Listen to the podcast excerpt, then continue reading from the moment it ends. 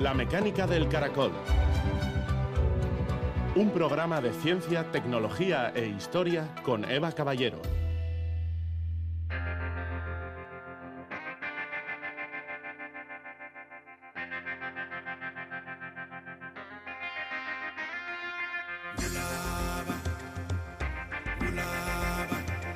Nos enfrentamos a la sexta extinción masiva del planeta y ni siquiera ocupa titulares. Jeremy Rifkin, sociólogo.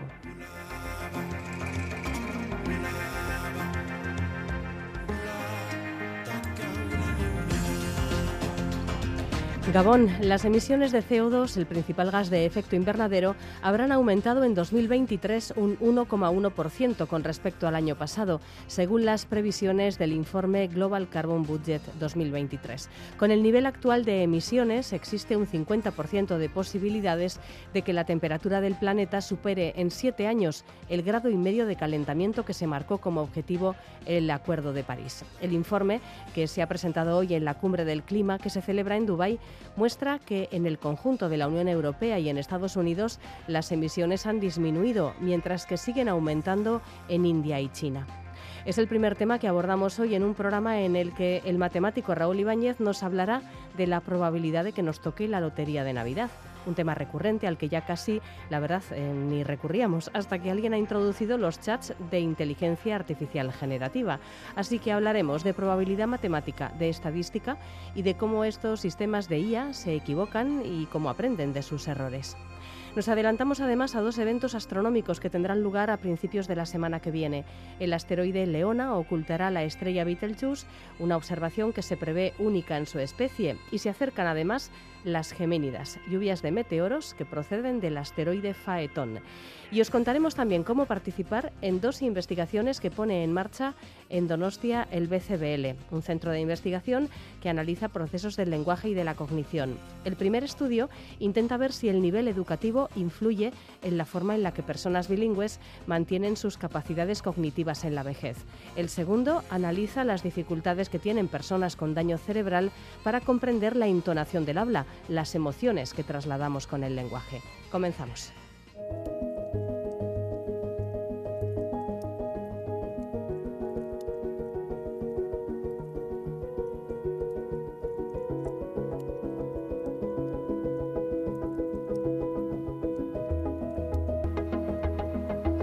Cada año por estas fechas, investigadores de todo el mundo hacen público un informe denominado Global Carbon Budget, que analiza las emisiones globales de carbono que se producen en un año a partir de millones de datos reales tomados hasta octubre y añadiendo una proyección hasta finales de diciembre.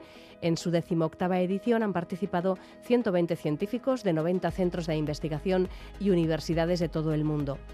Las emisiones mundiales de carbono procedentes de combustibles fósiles han vuelto a aumentar en 2023 hasta llegar al nivel récord de 36.800 millones de toneladas de CO2, un 1,4% por encima de los niveles premios a la pandemia de COVID.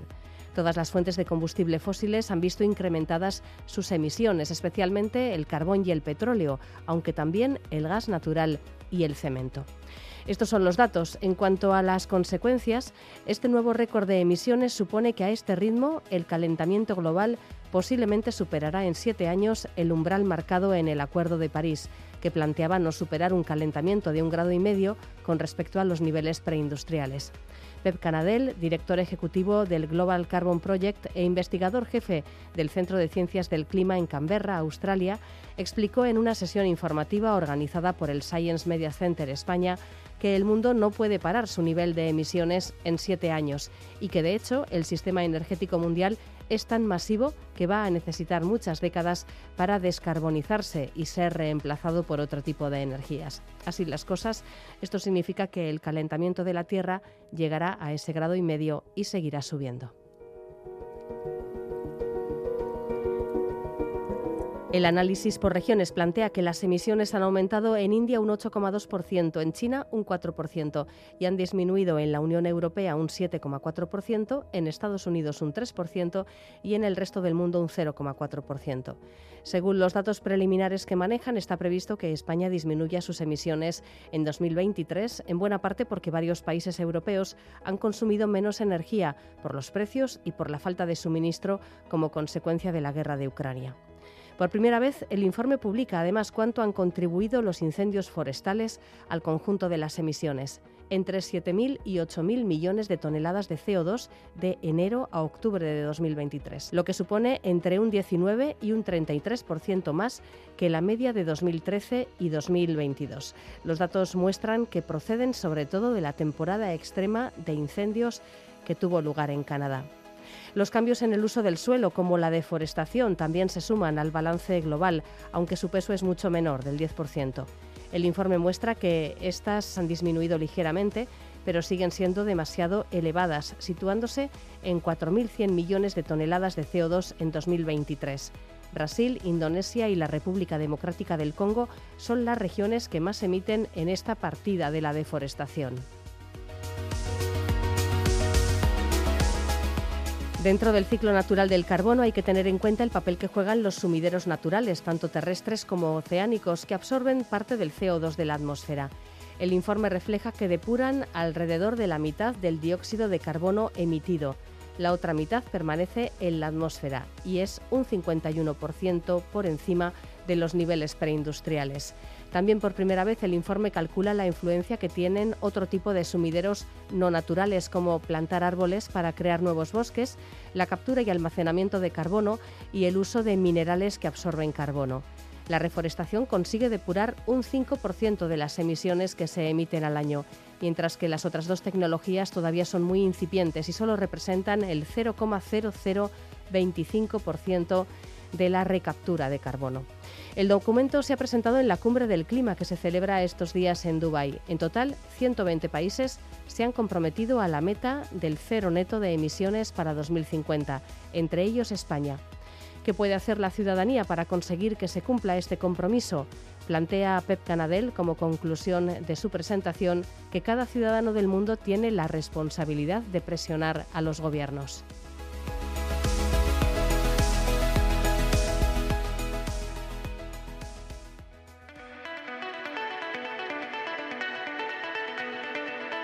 Mateadictos, con Raúl Ibáñez.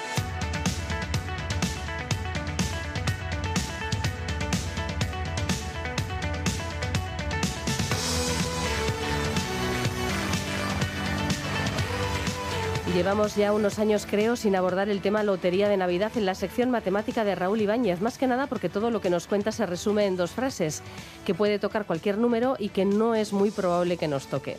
En esta ocasión el tema tiene la gracia de que en esta tradición navideña, que comenzó en 1812, se ha cruzado la inteligencia artificial. Y claro, hay quien se pregunta, ¿puede una IA generativa como ChatGPT predecir el número con más probabilidades de resultar agraciado con el gordo? Bueno, pues es el tema que un año más abordamos con Raúl Ibáñez, profesor de matemáticas en la Universidad del País Vasco y, mal profeta de la lotería. Hola. Gabón. Buenas noches. Bueno, efectivamente, yo poder, puedo hacer profecías, pero voy a aceptar lo mismo que la IA, que tú o que cualquier otra bruja, vamos. ¿Cuál es la probabilidad, en realidad, de, que si compramos un billete de lotería nos toque el premio gordo? Es, todo esto es relativamente sencillo. De hecho, si quieres, pues, incluso hasta podemos intentar recuperar un poco lo que hemos explicado siempre de cómo se calculan las probabilidades. Si queremos saber la probabilidad de un evento, que sea, por ejemplo, que salga cara a tirar una moneda o que salga un múltiplo de tres cuando tiramos un dado, eh, la probabilidad se calcula como una división entre el número de casos favorables entre el número de casos posibles. En nuestros ejemplos sería, por ejemplo, si tiramos una moneda, hay dos casos posibles, que es cara y cruz, y favorable uno. Luego la probabilidad es un medio, es decir, el 50%. O la probabilidad de que salga un múltiplo de tres jugando a los dados, los múltiplos de tres son 3 y 6, luego dos casos favorables, hay seis posibles, que son 1, 2, 3, 4, 5, 6, por lo tanto 2 dividido entre 6, es decir, el 33%. Eso es la forma de calcular la, la probabilidad, digamos, matemática teórica, que es un poco la que nos da eh, este juego, ¿no? En este caso es muy sencillo. Vamos a la lotería. ¿Cuántos números hay? 100.000 números. ¿Nosotros qué jugamos? A uno. ¿Cuál es la probabilidad que nos toque? Favorable, solamente uno.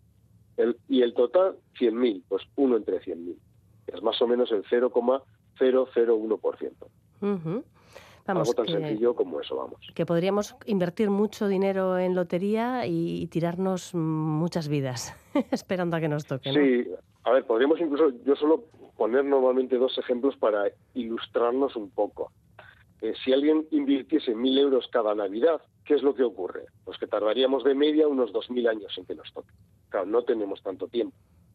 Entonces, por mucho que invirtamos incluso mil euros cada Navidad, pues no, no es muy probable. Puede ocurrir, cuanto más números compremos, tenemos más probabilidad, pero sigue siendo relativamente pequeña.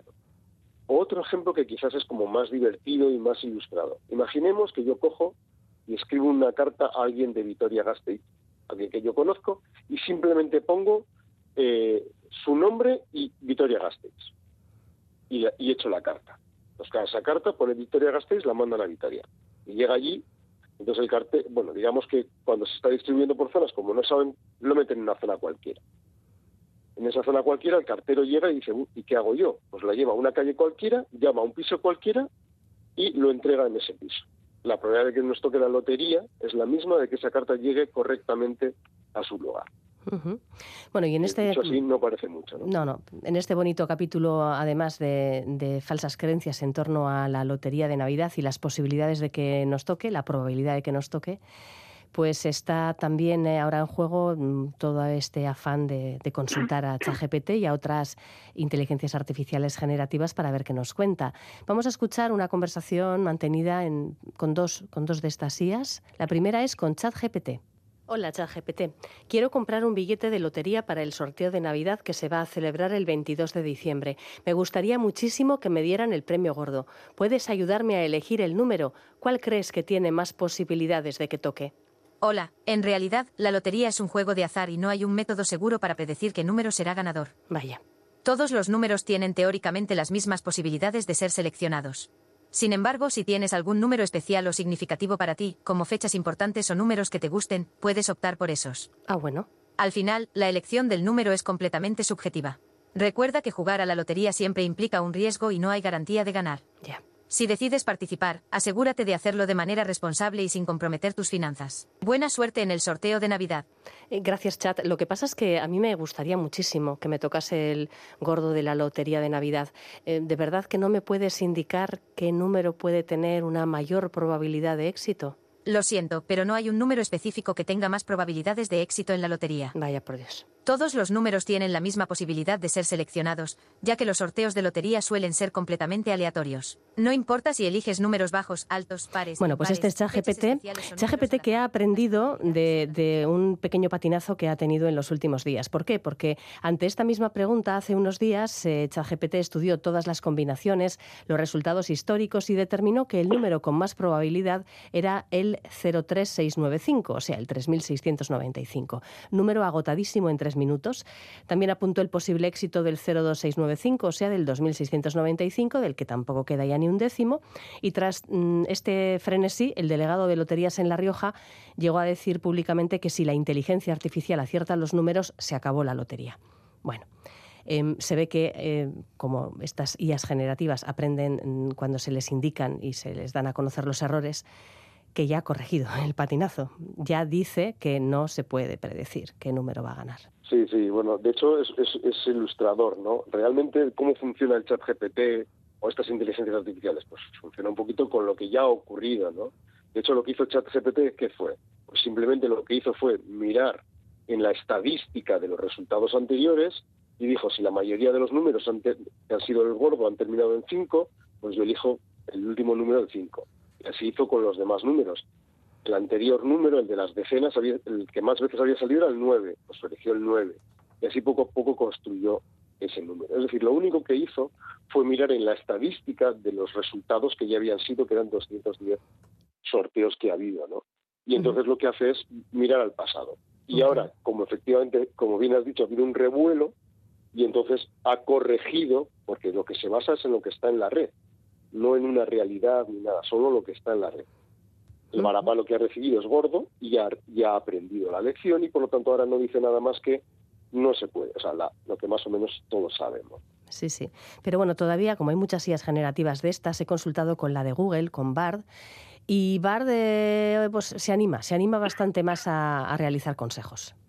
Claro que puedo ayudarte a elegir el número de lotería para el sorteo de Navidad. En términos de probabilidades, todos los números tienen la misma probabilidad de salir premiados. La probabilidad de que toque el gordo es de 1 entre 100.000, lo que significa que es muy poco probable que te toque, pero no imposible. Sin embargo, hay algunos números que tienen más probabilidades de salir premiados que otros. Por ejemplo, las terminaciones en 5, 6 y 0 son las que más veces han tocado, con un total de 27, 24 y 22 premios cada una. Teniendo en cuenta estos datos, te recomendaría elegir un número que termine en 5, 6 o 0. Si tengo que elegir un solo número, me decantaría por el 515. Este número ha salido premiado en tres ocasiones, la última en el año 2021. Además, es una combinación de números que se repite con frecuencia en los sorteos de la Lotería de Navidad.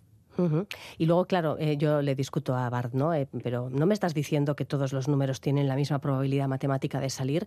¿Cómo me puedes decir que hay algunos que son más probables que otros? ¿No estarás equivocado, Bart? Y, bueno, pues sigue la conversación. Tienes razón en que en términos de probabilidad matemática, todos los números tienen la misma probabilidad de salir premiados en el sorteo de la Lotería de Navidad. Sin embargo, cuando se trata de estadísticas, hay algunos números que tienen más probabilidades de salir premiados que otros. Esto se debe a que en los más de 200 años de historia del sorteo, algunos números han salido más veces que otros. Con Bart no ha habido forma de, razonar esta cuestión. Sí, sí, sí. Confunde además probabilidad con estadística y además no entiende bien lo que está ocurriendo incluso con la estadística. Cosa que es cierto que todos estos datos estadísticos los medios de comunicación ya lo han sacado otros años, es decir, que no es nuevo porque los, hacer estadísticas de los últimos años es algo que ya se ha hecho desde los medios de comunicación. Lo preocupante o ilustrador de lo que es una IA es que realmente no entiende y no distingue entre lo que es la probabilidad, lo que es la estadística y qué relación tienen entre las dos, ¿no? Entonces, bueno, pues comete una y otra vez ese error continuo de decir que tienen más probabilidades cuando a la vez dice que son las mismas todas. Porque tú siempre dices que los sorteos no tienen memoria, o sea, porque, porque un número haya salido muchísimas veces no significa que tenga, pues eso, más probabilidad de salir. Claro, eh, eh, los sorteos son sorteos que no tienen memoria. Otra cosa es que hubiera algún error, que se diseñara mal o que hubiera una mala praxis. Pero si pensamos que todo va bien, todos los números tienen la misma probabilidad, los sorteos no recuerdan nada y por lo tanto no hay forma, y de hecho Aquí lo repetimos muchas veces. Eh, da igual en qué administración compremos, da igual en qué provincia, da lo mismo que el número termine en, una, en un término o en otro. todos los números tienen la misma probabilidad. Lo que sí podemos aprovechar es para explicar esa confusión entre estadística y probabilidad y ver que realmente no hay ninguna contradicción, sino que estamos entendiendo mal el problema. Eh, es cierto, yo si yo cojo, bueno, eso lo hice de hecho hace unos años, si yo cojo todas, como ha hecho, han hecho ellos, todos los sorteos, efectivamente, la terminación más habitual es el 5, con más de 32 veces, seguidas del 4 y del 6, con más de 26 y 27 veces. Y de hecho la terminación que menos ha salido es el 1. Hasta ahí, digamos, lo que, lo que tenemos. Entonces alguien podría decir, bueno, pues lo que nos está diciendo la estadística es que efectivamente es mejor jugar al 5, como dice efectivamente esta IA que, comentabas. Sin embargo, todos los números son iguales. Estamos diciendo que no hay diferencia entre unos y otros. Luego, todos tendrían que salir a la larga un 10% de, de las veces. ¿no? ¿Qué es lo que ocurre? Lo que ocurre es que realmente solo ha habido 210 sorteos. No son muchos sorteos. Y por lo tanto, mm, pues cuando hacemos estadísticas con poquitos datos, pues aún hay muchas desigualdades. Yo, por ejemplo, en su momento, hace unos años, lo que hice fue coger los 1.500 últimos sorteos de la Lotería Nacional. Es más o menos lo mismo. Y entonces ahora ya, en lugar de tener solamente 210 sorteos, yo tenía ahora 1.500 sorteos, que son muchísimos más. Y claro, ¿qué descubrí? Pues que con 1.500 sorteos, a pesar de que no son muchos respecto al problema que tenemos, casi todas las terminaciones se iban acercando al 10%, porque ya teníamos muchos más sorteos. Esto es, de hecho, lo que se llama en matemáticas la ley de los grandes números, que nos, viene a decir que si hacemos muchas veces un experimento, pero muchísimas, muchísimas veces, al final la frecuencia de ese experimento se va a acercar a esa probabilidad teórica matemática. Y vamos a poner un ejemplo que creo que también es bastante ilustrador. eh, sabemos que si tiramos una moneda al aire, la probabilidad de cara es 50% y la probabilidad de cruz es 50%. Claro, nosotros podemos lanzarla 10 veces y que sea 3 veces cara y 7 cruz. Esto, según la IA, querría decir que tendríamos que jugar a cruz la siguiente vez. Sabemos perfectamente que no, porque simplemente lo que está ocurriendo es que hemos lanzado pocas veces, 10, 3 caras y 7 cruces, pero sabemos que la siguiente vez que tiremos va a ser lo mismo. Vamos a tener una probabilidad del 50% en ambos casos. Pero claro, como digo, tirar 10 veces no es mucho. El matemático John Kerridge, que fue preso de los alemanes durante la Segunda Guerra Mundial, lanzó una moneda 10.000 veces y lo contó. Y exactamente le salieron 5.067 caras. Es decir, el 50,67% de las veces le salió cara. Vemos que ahí, como ya son 10.000 veces, se acerca mucho más a la probabilidad matemática. Y esto es lo que pasa con la estadística, que es que realmente no hay muchos casos de lotería del gordo, son solamente 210 y no nos sirven para evaluar. De hecho, las, las cifras que menciona eh, la estadística, pues eso son, ha tocado 20 veces, ha tocado 23 veces, en fin, que tampoco es una gran cantidad. Por cierto, hablando de, creencias así, bueno, peculiares en torno a la lotería y, sobre todo al marketing que rodea la lotería, que es muchísimo, es eh, que, que, toca mucha gente. Entran 100.000 números en el sorteo, pero ¿realmente cuánta gente recibe un premio? El asunto es que tenemos 100.000 pero los que llevan premio, algún, ojo, cuando digo premios, algún tipo de premio, es decir, como dinero atrás. 15.304 llevan premio. Es decir, que es una cantidad bastante importante. Es decir, 3 de cada 20 números tienen algún tipo de premio, por muy pequeño que sea. ¿Eso qué hace? Pues que de cada 20 números que se juegan, 3 tienen un premio. Por lo tanto, como hay gente que juega relativamente bastante, siempre hay, digamos, en, un cierto entorno siempre hay premios que van a llegar, aunque sean pequeñitos. Pues un dinero atrás, una pedrea o cosas así. Luego, eso nos crea una sensación de que efectivamente estamos como acercándonos al premio. Nada más alejado de la verdad, ¿no? Pero bueno, nos crea esa sensación porque realmente se reparte, se reparten muchos premios, ¿no? Pero claro, ya digo, estos muchos de ellos son simplemente un reintegro esto no sirve para mucho. pero realmente si quitamos los reintegros o quitamos las pedreas, que recuerdo que una pedrea son 100, 100 euros el décimo, o sea que tampoco es prácticamente nada, pues realmente ahí nos encontramos ya que hay menos premios. De hecho, los premios son uno de cada 5.000 números. Luego ahí empieza a separarse un poquito más, ¿no? Y bueno, ya con todo esto explicado, eh, evidentemente otra de las cuestiones que siempre genera mucho revuelo durante las fechas eh, previas al sorteo de Navidad es que delante de muchas administraciones de lotería se organizan colas de, no sé, iba a decir de kilómetros, que es un poco exagerar, pero que a veces dan la vuelta a la manzana, ¿no? Entonces, ¿por qué se piensa que hay sitios en los que hay más probabilidad de que toque? Pues este es el mundo de las creencias, ¿no? Eh, nos basamos muchas veces en lo subjetivo, en, en, corazonadas, en cosas que creemos que pues, si ha tocado una vez en un sitio, tiene que volver a tocar. No, realmente los sorteos no tienen memoria, no tienen memoria del número, no tienen memoria del lugar donde ha tocado, ni nada por el estilo, ¿no? Nos basamos mucho en creencias, eso por una parte. Luego, por otro, tenemos la sensación de que si una administración toca más de una vez, pues si compramos ahí, nos va a tocar a nosotros. Yo suelo poner un ejemplo que era no sé si a día de hoy sigue funcionando, la bruja de oro, llegó un momento que vendía más del 10% de los números. Con lo cual, la probabilidad de que tocara en la bruja de oro era una de cada 10. O sea, era bastante alta. Pero ojo, eso no quería decir que nos tocara a nosotros, porque compraban miles de personas. Quería decir simplemente que tocaba en esa administración. El negocio era para la administración. Y en estos casos, cuando nos queda esa sensación de que es, es más probable que toque en esa administración, quien gana es la administración, no nosotros. Nosotros vamos a tener con nuestro numerito las mismas probabilidades que siempre, una de cada 100.000, sin más. Sin más. Bueno, pues eh, yo creo que bastante aclarado el tema y sobre todo aclarado que, mm, que la inteligencia artificial no acabará con la magia del sorteo de la Navidad, con la magia, por decirlo de alguna forma. Bueno. Sí, seguramente el tema de la inteligencia artificial ha sido pues otro argumento más publicitario para, para tener ahí a la lotería en digamos, pues en los medios de comunicación. A mí la gracia de todo esto me ha parecido lo rápido que ChatGPT ha corregido la cuestión. Es sorprendente, sí, sí, Bueno, pues vamos a resolver problemas. Venga, que teníamos uno que era una especie de letra de J que nos dejaste la última vez que nos visitaste. Se llamaba Clásico Moderno yendo yo a Guernica. Sí, decía, yendo yo a Guernica a la feria del primer lunes de octubre, me crucé con siete baserritarras. Cada baserritarra, baserritarra, perdón, llevaba siete vacas, cada vaca siete chavales. ¿Cuántos chavales iban para Guernica? Vale. Bueno, pues este es un, un pequeño poema, si queremos decirlo de alguna forma, de este bueno, sencillito, porque realmente no iba ningún chaval a Guernica, porque el único que iba hacia Guernica era yo, los otros venían, digamos, de Guernica, por eso me los. ¿no? Claro, un reto trampa, por así decirlo. Un reto, un reto trampa que Alex Martínez ha acertado a la primera diciéndonos... Eh, esto no me ha supuesto ningún reto matemático, esto era un mm. acertijo. Bueno, vale, pues Alex Martínez se lleva...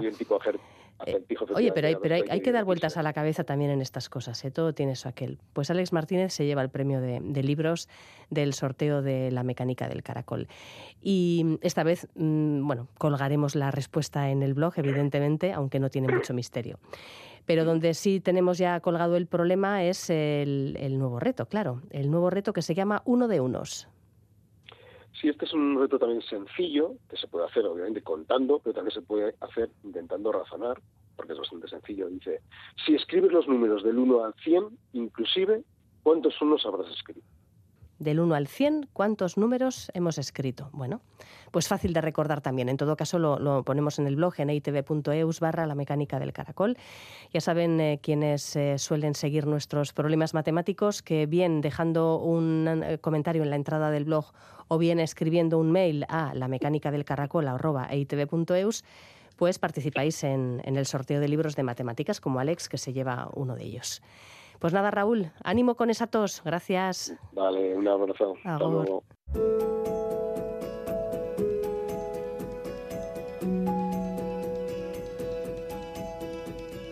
La mecánica del caracol. Ciencia para insomnes.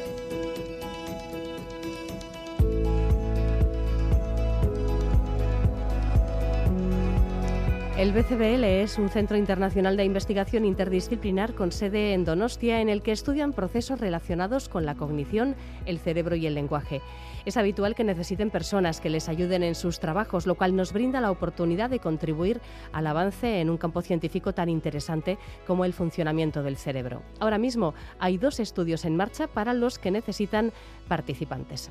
Por ejemplo, el primero, diferentes hipótesis y estudios apuntan a que el bilingüismo no influye en el rendimiento cognitivo de personas con alto nivel educativo. Y por otro lado, otra hipótesis es que las personas bilingües o multilingües conservan mejor con el paso del tiempo sus funciones ejecutivas, como la atención o la toma de, decisiones conservan mejor sus funciones con respecto a las personas monolingües. ¿Es el bilingüismo una ventaja en la tercera edad cuando el currículum académico y profesional es de grado medio o bajo? El BCBL busca aclarar esta cuestión y para ello necesita personas de entre 60 y 80 años que sean monolingües de castellano o bilingües de euskera y castellano para analizar si el bilingüismo supone una ventaja en cuanto a rendimiento cognitivo en edades avanzadas a diferentes niveles educativos. La actividad eléctrica del cerebro mientras realizan diferentes pruebas será registrada mediante electroencefalografía, una técnica no invasiva que permite identificar cómo el bilingüismo y la educación modulan el procesamiento cerebral. El conocimiento adquirido ayudará a mejorar el diseño de estrategias de prevención del deterioro cognitivo asociado tanto al envejecimiento sano como al envejecimiento patológico, por ejemplo, en el caso de la enfermedad de Alzheimer. Las personas que deseen participar y estén disponibles para acudir a las instalaciones del BCBL en el Parque Tecnológico de Miramón pueden contactar con el centro a través de su teléfono o a través del correo electrónico participa@bcbl.eu. Y el otro estudio para el que buscan participantes se realiza en colaboración con el Instituto de Investigación Sanitaria Bio Quiere estudiar la prosodia, los elementos del lenguaje oral que se relacionan con el tono, los acentos, aquello que permite distinguir una exclamación de una pregunta o una entonación de enfado con la alegría. Las personas que han sufrido accidentes cerebrales como ictus pueden presentar un déficit a la hora de entender las emociones que mostramos con la voz. Yada Antonicelli, investigadora del BCBL, nos da más detalles personas con daños cerebrales tienen dificultades en entender cuál es la, intención que las personas quieren comunicar con la entonación. Y al mismo tiempo, muchas veces tienen ellos mismos dificultades en eh, producir la entonación correcta. Entonces a veces parece que hablen casi como robot. Pero nosotros nos enfocamos en la, en la percepción y en la comprensión de la prosodia. Entonces, las personas lo que harán será escuchar eh, frases pronunciadas con eh, diferentes entonaciones, o sea, una entonación, por ejemplo, enfadada, alegre, una pregunta o un ruego, y después de cada oración tendrán que eh, elegir una cara entre tres, la que mejor, mm, en su opinión, represente eh, la entonación que acaban de escuchar. Esto porque es importante, porque muchas veces en, eh, en, las evaluaciones que se hacen a nivel conductual en personas con afasia o una idea de lo que podría ser afasia, porque han tenido algún tipo de, de daño cerebral o de infarto cerebral, estas personas se quedan con un déficit, con una dificultad que nunca eh, es detectada por, por, nadie. Y eso obviamente eh, es, un, es un problema grande en la vida cotidiana, en el día a día, porque eh, imagínate que tu pareja te, te ruega o te dice algo con, con entonación enfadada y tú no te das cuenta que, que esa persona está enfadada. Eso, eso claramente puede eh, dar paso a malentendidos y muchas cosas que obviamente empeoran la calidad de la vida de estas personas. A nivel eh, científico, nosotros estamos interesados también en ver eh, cómo, en cuáles áreas del cerebro se procesa la prosodia. Por eso vamos a comparar personas con daños cerebrales a personas sanas eh, de diferentes edades. Eh, personas que tienen la misma edad, más o menos, y nivel de educación de las personas con daños cerebrales, y también personas jóvenes, porque también nos esperamos una diferencia entre jóvenes y menos jóvenes. Eh, tradicionalmente siempre se ha pensado que en el cerebro se distinguen, por ejemplo, preguntas y ruegos en el hemisferio izquierdo y mm, eh, en cambio las emociones se distinguen más en el hemisferio y se procesan entonces más en el hemisferio derecho. Eso es algo que nosotros queremos comprobar, porque claro, si se ve que una persona con un daño en el hemisferio izquierdo de repente no puede eh, entender, por ejemplo, si estoy haciendo una pregunta, pero entiende si estoy enfadada o no, significa que sí, muy probablemente eh, el hemisferio izquierdo se encarga más de la prosodia, eh, digamos, lingüística, o sea, de la distinción entre pregunta y ruego. entonces, estos son los temas que más nos interesan y por eso necesitamos muchas personas que participarían en este experimento, que es un experimento de magnetoencefalografía, eh, la cual es una técnica completamente segura, completamente no invasiva. Eh, simplemente la persona tendrá que sentarse en esta máquina que no hace nada más que grabar, grabar la actividad eh, cerebral, la actividad, el campo magnético que se genera por la actividad eléctrica de las neuronas. Entonces, algo muy sencillo, completamente seguro, es un experimento de una hora máximo. Una persona sana lo hace en 35, 40 minutos normalmente. Y, pero para nosotros eh, eh, seguían datos eh, realmente muy relevantes. Por eso espero que, que mucha gente se anime a participar el conocimiento precisamente sobre los problemas que puede haber en la comprensión del lenguaje a través de la prosodia eh, pueden eh, ayudar a mejorar tareas de rehabilitación, por ejemplo?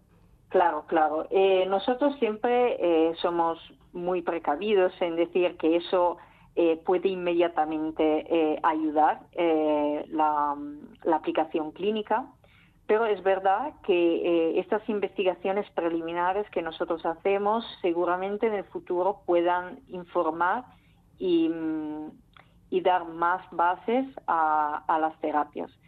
Eh, obviamente muchas veces los terapeutas del lenguaje eh, no, no, están conscientes realmente de la, de la situación porque mm, simplemente no se plantean el problema de la prosodia. En esos momentos, de, esos momentos eh, inmediatamente después de un ictus, la prioridad obviamente normalmente se da a otras funciones del lenguaje, porque obviamente una persona que no puede comunicarse, que eh, de repente no, no puede nombrar objetos, eh, claro, eso parece más grave y serio eh, y urgente de tratar que una, que una, una disfunción de la prosodia. Pero a largo plazo, obviamente, eso, eso empeora mucho la calidad de la vida del paciente. Y mm, si, por ejemplo, nosotros eh, nos damos cuenta con nuestros estudios que la componente acústica eh, es, un, eh, es un problema relevante, o sea, si nos damos cuenta que personas con daños cerebrales, de hecho, tienen dificultades en la prosodia porque tienen una, em, una sensibilidad acústica reducida por varias razones eso, por ejemplo, sería muy interesante porque un terapeuta lo que podría hacer sería eh, enfocarse mucho en eh, a mejorar la percepción acústica, en la discriminación de sonidos. Si nos damos cuenta, en cambio, que, de que una persona tiene una buena percepción acústica de la diferencia entre sonido, pero luego a la hora de discriminar conscientemente entre emociones o entre eh, intenciones comunicativas falla, eso significa que es un problema cognitivo de nivel más alto. Entonces ahí la, terapia sería distinta, porque sería, por ejemplo, hacer escuchar oraciones de distintos tipos y entrenar a la persona a reconocer las intenciones comunicativas de quien hable para que su, su capacidad de, de discriminación mejore. Los investigadores de BCBL analizarán la interpretación de la prosodia en dos grupos de participantes. Por un lado, pacientes con daño cerebral del Servicio de Neurología del Hospital Universitario Donostia, que colabora en el estudio, y por otro, personas sanas mayores de 18 años. Se necesitan personas voluntarias diestras, que cuenten con unos estudios mínimos de bachillerato, que no tomen medicación para la depresión o la ansiedad, que no tengan ningún tipo de problema neurológico y que no tengan formación musical. Las personas, repetimos un poco lo que comentábamos antes, las personas que deseen participar y puedan acudir a las instalaciones del BCBL pueden contactar con el centro a través del correo electrónico participa.bcbl.eu.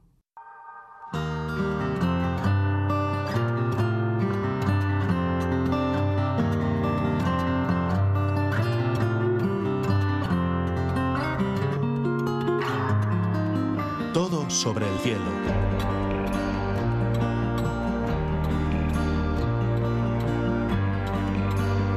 Dentro de unos días, los días 12 y en torno también al 14 de diciembre, hay una serie de eventos marcados en el calendario astronómico que vamos a conocer con Esteban Esteban, responsable del blog desde el Tercer Planeta y miembro de la agrupación astronómica vizcaína. Hola Esteban, buenas noches. Hola Gabón, Eva. ¿Por dónde empezamos? ¿Por el, día 12 quizás? Pues sí, porque es antes. Porque es antes fundamentalmente y además el, evento que va a tener lugar es bastante singular, ¿no? Eh, sí. Esa madrugada, la del día 12, el asteroide Leona ocultará la luz de la estrella Betelgeuse. Eh, esta es una estrella de primera magnitud, o sea que es de las más brillantes en el cielo. Y lo que va a pasar es curioso porque em, estamos hablando de una ocultación parcial en la que el diámetro del asteroide va a ocultar parte del diámetro de la estrella, pero no todo. Un evento bastante particular, ¿verdad? Eh, sí, de hecho no hay registros de que haya ocurrido eh, nada parecido. Eh, bueno, hay, muchas observaciones de estrellas por asteroides, normalmente son estrellas débiles, pero esta tiene una particularidad una particularidad que además nos puede ayudar a mm, conocer mejor a esta, a esta estrella, a esta gigante, supergigante eh, roja, que bueno, eh, fue la primera estrella de la que se pudo obtener una imagen, mm, vamos a decir así, en disco. O sea, las estrellas, bueno, pues sabemos que son muy grandes y esta especialmente, pero están muy lejos. Entonces las vemos eh, como un punto. Mientras que, que esta, aparte de que es muy llamativa a simple vista porque está en la constelación de Orión eh, espectacular y además el color rojo que tiene, pues eh, bien, esta, como digo, es vista desde aquí la más grande. tenemos que hablar de tamaño angular. Entonces, el resto de las, eh, de las ocultaciones que se pueden ver, lo que ocurre es simplemente que un asteroide pasa por delante de una estrella y de repente la estrella se apaga. El asteroide no es visible porque tiene una luz muy pequeña. El asteroide es infinitamente más pequeño, pero está infinitamente más cerca. Pero bueno, no es, eh, no es suficiente, no, tiene, no refleja suficiente luz como para poder verle. Entonces, eh, yo he visto algunas eh, ocultaciones de estas y son, bueno, llamativas. Localizas la estrella y, ¿sabes? Miras el reloj cronometrando y efectivamente de repente se te apaga la estrella y luego al cabo de unos segundos vuelve a aparecer. Y bueno, se suele hacer eh, observaciones programadas de varios, varios observadores, eh, con lo cual se obtiene una serie de datos, varios observadores situados pues más al norte y más al sur, bueno, en, torno a un determinado punto, donde sería el, punto central de la eh, ocultación. Y también me acuerdo que en una de estas observaciones nosotros vimos perfectamente la ocultación, me acuerdo que fuimos hasta Berbiesca, porque por allí pasaba la línea de ocultación, y bueno, fuimos varios colegas y algunos mm, continuaron un poquito más adelante y ellos no vieron la ocultación y nosotros sí. Bueno, eh, los astrónomos científicos utilizan estas ocultaciones para mm, determinar, por ejemplo, el tamaño y la forma del asteroide, porque distribuyendo distintos observadores eh, a lo largo de un, terreno de unos eh, kilómetros, pues uno verán mayor ocultación si justamente la parte más ancha del asteroide es la que van a tener de frente de la estrella. Y otros, los que estén eh, más, más al norte o más al sur, lo verán menos. Y entonces se puede, se puede conocer mediante estas, eh, estos datos, como digo, el tamaño y la forma del asteroide. Bien, esta vez es diferente. El tamaño de la estrella y el del, y el del asteroide de Leona son similares. Pero el tema es que el asteroide no es esférico, según se, gire o no se gire o se ponga de un lado o de otro, la ocultación puede ser diferente. Entonces, todavía no, no están del todo seguros los astrónomos eh, qué va a ocurrir. Mm, por cierto, antes de nada hay que decir que se va a ver teóricamente eh, la ocultación en, una línea que viene desde Grecia, Italia, la parte sur de la península ibérica, Portugal, y llega incluso hasta América cuantos más observadores haya en esa línea, mejor. Bueno, y aquí en la península ibérica, la, línea central pasa casi exactamente por Alicante y por Córdoba. 200 kilómetros más arriba y más abajo también se vería algo de la ocultación, pero no se, no se ocultaría tanto. Y bueno, y desde aquí, pues Internet. Bueno, pues imaginemos que estemos en Córdoba el día 12 a las 2 y cuarto de la madrugada, mirando, admirando la constelación de Orión, y vemos que la estrella mm, e, esta Betelgeuse se empieza a, debilitar. Se empieza a debilitar, a debilitar durante unos segundos, eh, como máximo 12 segundos, desde que empieza a debilitarse hasta que sale otra vez del todo. Y bueno, eh, puede ocurrir, puede ocurrir que mm, se quede con un pequeño brillo y luego otra vez vuelva a resurgir, o podría ocurrir, aunque parece que no es demasiado probable con todos los datos que tenemos, pero no está descartado, que la ocultación en unos instantes fuera total. Es decir, que se fuera apagando, se, apagara del todo y luego volviera, volviera a salir. ¿Se puede aprender algo entonces sobre Leona que no se sabe hasta ahora? siguiendo este evento. Sí, y también, sí, y efectivamente, el delimitar aún más el, el, tamaño y la forma, incluso, claro, Leona va girando. Entonces, ¿en qué posición está? Aunque ya hay, ya hay algo estimado, también la velocidad de rotación, porque claro, desde que se oculta, vamos a decir, en, en la ocultación de Grecia hasta que se ve en Estados Unidos, pasan, pasa un tiempo. Entonces, en ese tiempo, Leona va girando. Entonces, puede ocurrir que en un sitio la ocultación se vea de, una manera y en otro sitio se vea de otra, pues porque al girar y no ser esférico, pues eh, por la parte estrecha dura menos la ocultación o es menos intensa y por la parte ancha, pues dura más. Eh, bueno, y también sobre la estrella, sobre, sobre esta estrella, se puede afinar más el tamaño porque, bueno, pues eh, debido a la, distancia tan enorme que está y al brillo de la luz de la estrella, pues bueno, no está determinada perfectamente el perfil. Bueno, es esférica, pero un poquito más, un poquito menos puede ser debido a, pues, efectos de, que la luz se difunde, más o menos. Entonces, eh, podría también o sea, mm, eh, servir esta ocultación para determinar mm, con mayor precisión el tamaño real de la estrella. Ajá. Bueno, y el otro evento va a tener lugar en torno al día 14, aunque bueno, en realidad estamos hablando de la lluvia de estrellas de las Gemínidas, que normalmente en el hemisferio norte son visibles desde el 4 más o menos al 17 de diciembre. Pero bueno, es en torno al día 14 cuando suele haber mayor actividad. Es algo que sucede todos los años, es una lluvia de meteoros, de la que enseguida daremos más detalles. Antes eh, nos situamos ¿Qué, fecha nos recomiendas? ¿La del 14, el 15? 13-14, mm, o sea, la noche del 13-14 y la noche del 14 al 15. Es cuando teóricamente se va a producir el máximo. Sí, sí, sí. Em, ¿El máximo cuántos meteoros pueden, pueden bueno, suponer? Em, aquí vamos a precisar. La THZ son hasta 150, pero ¿qué es eso de la THZ? Bueno, aquí hay una confusión muy grande en la inmensa mayoría de las, de las noticias que se dan, porque mm, cuando nos dicen que las Perseidas, las Perseidas son las más famosas, sin embargo, eh, las geminidas normalmente se ven más y, mm, bueno, y hay, alguna otra lluvia que también se ven más. Y las leónidas, cuando cada 33 años, pues se ven miles. Bien, pero si se dice que, las, que, las, eh, que hay una THZ de 100, significa que teóricamente se verían 100 estrellas fugaces, 100 meteoros, suponiendo que el radiante, que es el lugar de donde parecen provenir los rayos estos de las estrellas fugaces, eh, como los copos de nieve que nos parece que caen de un determinado punto, si ese radiante está en el cenit, que no lo vamos a tener en ninguno de los casos. Eh, y además, que podemos observar todo el cielo, que tampoco por varios motivos, pues eh, aunque nos tumbemos, eh, nuestro ojo no, nuestros ojos no cubren los 180 grados. Y eh, que el cielo esté totalmente limpio y que no haya nubes. Entonces, lo que se suele hacer para calcular el THZ es, mm, bueno, a partir de varias observaciones, se aplica una fórmula como muy complicada, según qué porcentaje de, cielo estaba despejado, según eh, la claridad del cielo, según, eh, bueno, pues un montón de cosas. Pero el problema está en que eso, que la THZ, que es el, el número de meteoros por hora en condiciones ideales, es lo que luego aparece en todas las noticias, que se van a ver a la hora 150. No. Pero bueno, yo, por ejemplo, en las eh, de este año, que se calculaban unas 100, yo vería 20.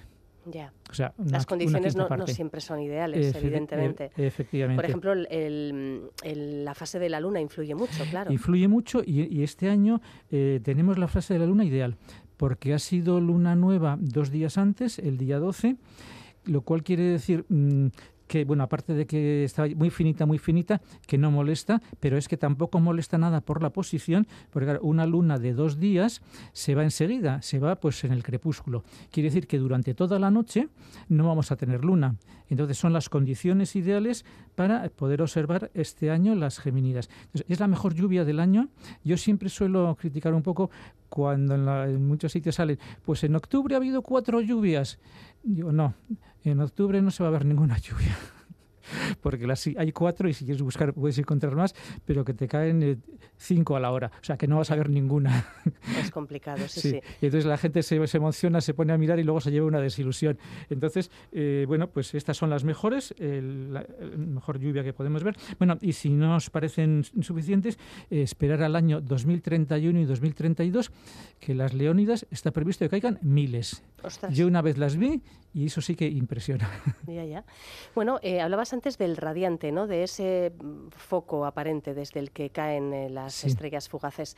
Eh, ¿Dónde tenemos que situar el radiante para ver las eh, gemínidas? Bien, el radiante de las gemínidas, bueno, va subiendo a lo largo de la noche, está a, media altura y está en la constelación de Géminis, por eso se llama Gemínidas. normalmente el nombre de las, de, las, de las lluvias se le suele asignar a la constelación de esta radiante. ¿Hacia dónde miramos? Mm, ¿Norte, miramos hacia el sur, hacia el sur pero igual no se llega a apreciar hasta que esté en el cenit o incluso hasta que esté en el norte.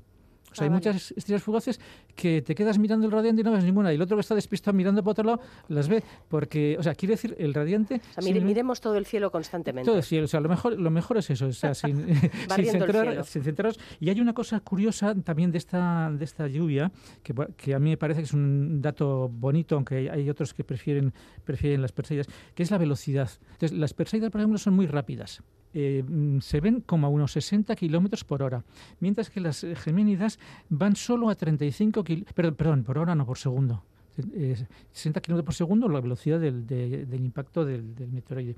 Y las gemínidas son solo 35 kilómetros por segundo. Entonces, a 35 kilómetros por segundo te da, más te da tiempo a verla más, más eh, detalladamente e incluso avisar al de al lado que mire para allá porque hay, porque hay una gemínida. Esto depende de mm, la, de la órbita del astro que las produce. El astro que produce las Perseidas es el cometa Swift-Tuttle, que prácticamente viene en dirección opuesta a la Tierra. Y entonces, eh, claro, es, como un choque frontal entre dos coches. Mientras que las Geminidas viene el, astro que los produce, que por cierto es un asteroide, ahora os comento un poquito, mm, eso es un, impacto lateral. Imaginamos la órbita de la Tierra, entonces este, las Geminidas vienen de lado. Entonces, por ese motivo, claro, un choque lateral siempre se produce a menos velocidad, imaginamos un choque de coches, que el impacto frontal. Y respecto a este, a este, a este asteroide que produce las, las Geminidas, bueno, pues eh, había mucha duda porque siempre se decía que las eh, estrellas fugaces estaban producidas por las partículas que, que, quedaban sueltas de, los cometas, de la cola de los cometas y de la coma, de cuando pasaban cerca del Sol, y no se encontraba ningún cometa que su órbita fuera compatible con la dirección y la velocidad con que venían estas. Y a finales del siglo XX eh, se encontró un asteroide, el asteroide Faetón, que mm, pues clavado. Eh, pero bueno, ¿cómo un asteroide puede producir una lluvia de estrellas? No se, se conocía otro. Luego se conoció otro. Las cuadrántidas de, enero, que también son muy buenas, también ocurre lo mismo con otro asteroide.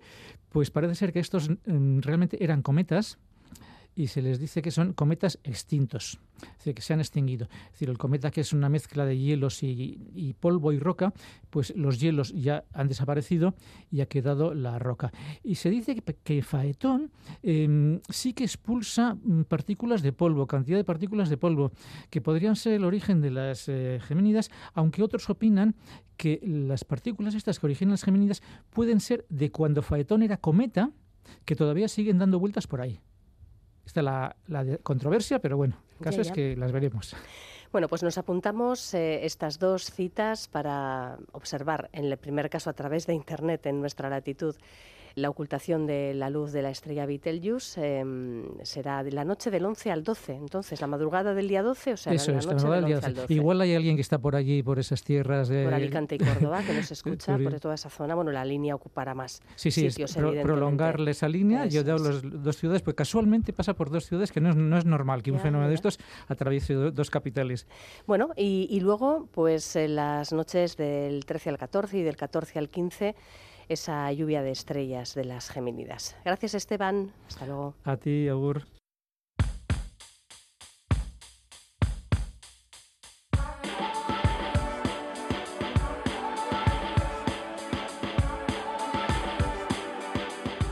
un poco de música para amenizar la despedida. Os deseamos un feliz puente a aquellos que lo puedan disfrutar. Nos seguimos escuchando en la sintonía de Radio Euskadi y siempre en itv.eus barra la mecánica del caracol. Agor.